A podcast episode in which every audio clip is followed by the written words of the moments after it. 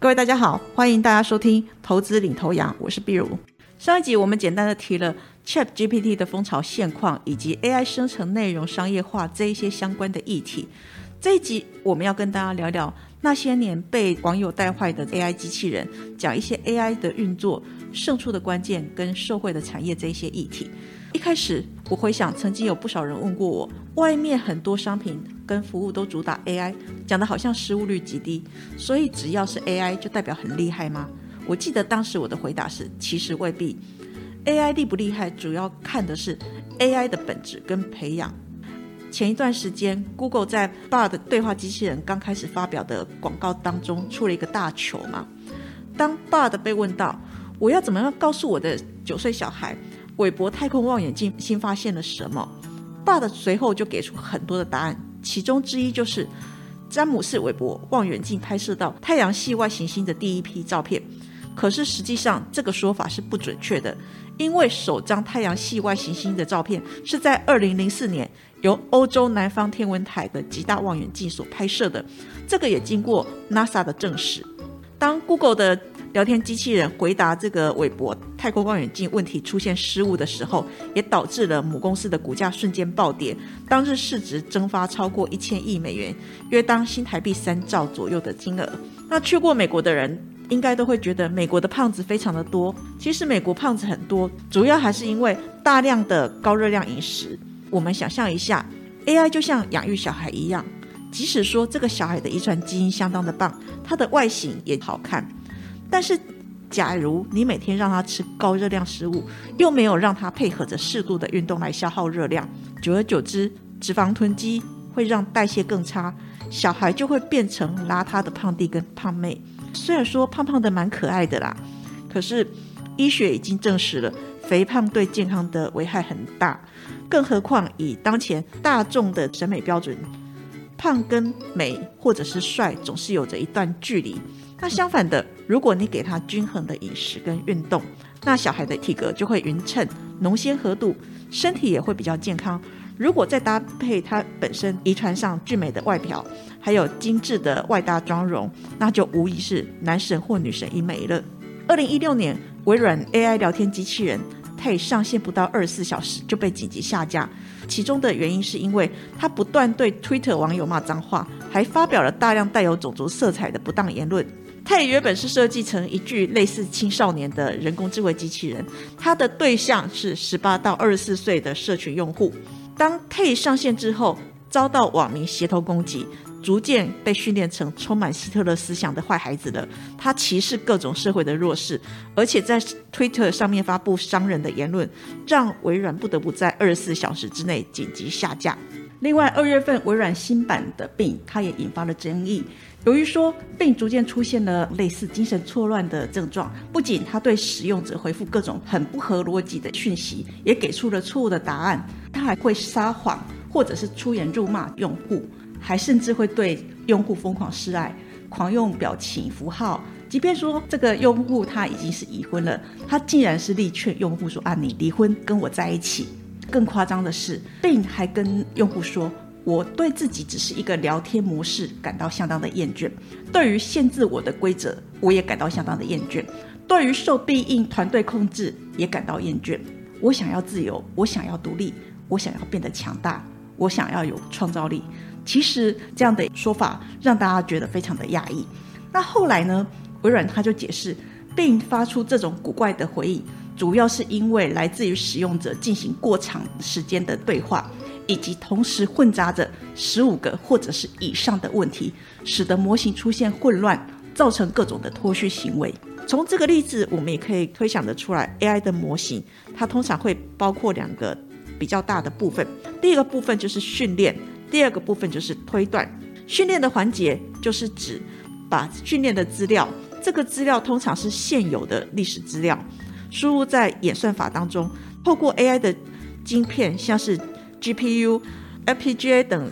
提供算力的支撑，再经过资料工程师的分析并调整参数，最后生产出可以满足他想要的功能的 AI 的应用模型。至于说推断环节，就是训练完成的 AI 应用模式，它又输入了新的场景、新的资料，然后来判断它的这个反应跟推测结果是不是符合？那这个东西是不是有效？经过一而再、再而三的训练之下，AI 它就会自己学习，慢慢的进化成我们想要的东西。至于说在这个过程当中，资料演算法跟算力，他们扮演着同等重要的角色。我们打个比方，资料像是 AI 的发动柴火，算力是 AI 模型的引擎。至于说演算法就是它的中枢大脑，这三个要素共同制约 AI 的发展。而在二零二二年就被视为技术层次的大拐点，因为不论是在资料的量，或者是级别，演算法的模型，还有架构，这些都已经成长来到了临界点。以目前来看，目前的 Chat GPT 还有一些限制需要突破。第一个，因为训练的资料偏差可能会让模型做出一些比较冗长，或者是过度使用某一些话语。监督训练也可能会误导模型，因为理想的答案，它取决于模型的认知范围，而不是训练师或者是一般的民众。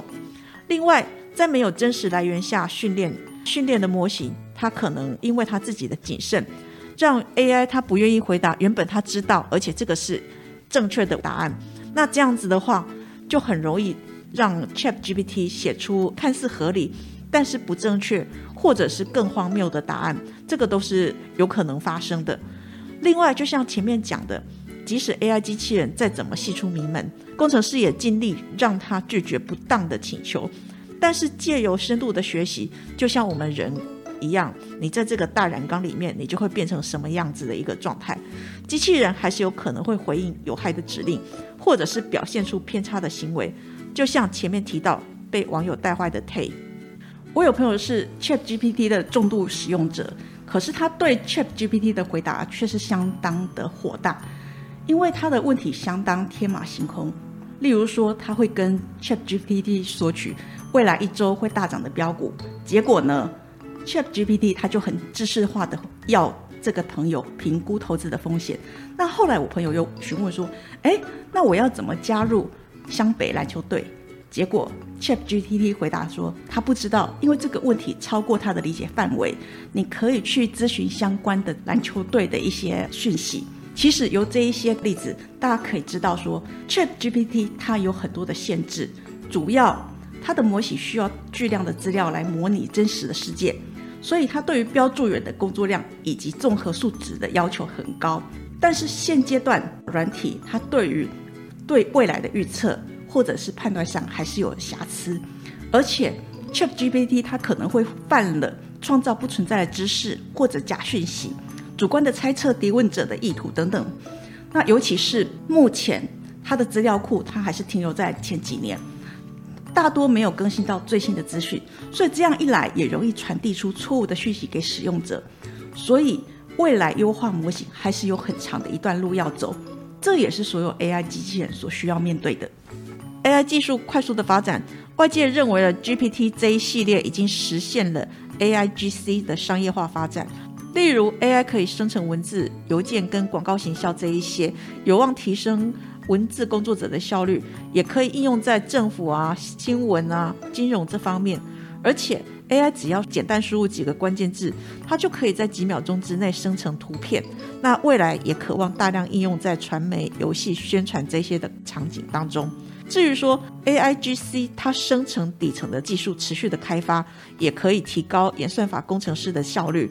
对于说进入互联网或者资通讯领域这一些场景是相当有帮助的。我们刚刚提到的 A I G C，它就是 A I 生成内容，也就是说人工智慧在自动生成内容，可以在创意呀、表现能力呀、反复运算。传播、表达自己的个性化方面，充分发挥它的技术优势，这样子一来，可以打造新的数位内容，而且有一些内容生成，还有交互形态的改变。随着 AI 写作、AI 作图、AI 底层建模，还有 AI 生成视频跟动画技术的逐渐成熟，那我们预计，对于现有的娱乐、传媒。新闻建模这些应用，它可能会具有颠覆性的创新。预期 A I G C 的社会厂商大概分为三类：第一类当然是有自然语言处理的技术的这种公司；第二类就是从事 A I 演算法研究，而且把它商业化的业者；第三个就是具有关键数据，还有能够提供算力或算力的底层晶片商。以国内来讲，我们的学术跟民间机构近几年都是如火如荼的切入 AI 语义发展的这个领域。就台湾厂商供应链来看的话，其实比较早切入这个领域的，像是宏达电、威盛集团，他们虽然是早早切入了，可是进展有限。由于说台湾资源的取得，还有我们中文语法结构都具有比较大的挑战，所以说以台湾来讲，现在目前的进度其实还是在鸭子划水。我们预期在 Chat GPT 热潮之下，台湾的厂商以现阶段来讲，它的社会都比较相对的间接，IP 或者是 IC 设计这一类股可能比较有间接的机会。我们永丰投顾也有针对美股做出。AI 的语义分析，我们期望能够透过 AI 语义分析预测法说会后隔天的股价，已经获至一定程度的准确率。目前也进入最后的修正阶段，日后也请大家期待我们的产品推出时间。以上是投资领头羊节目内容，谢谢收听。本公司与所推介分析之个别有价证券无不当之财务利益关系。本节目资料仅供参考，投资人应独立判断、审慎评估并自负投资风险。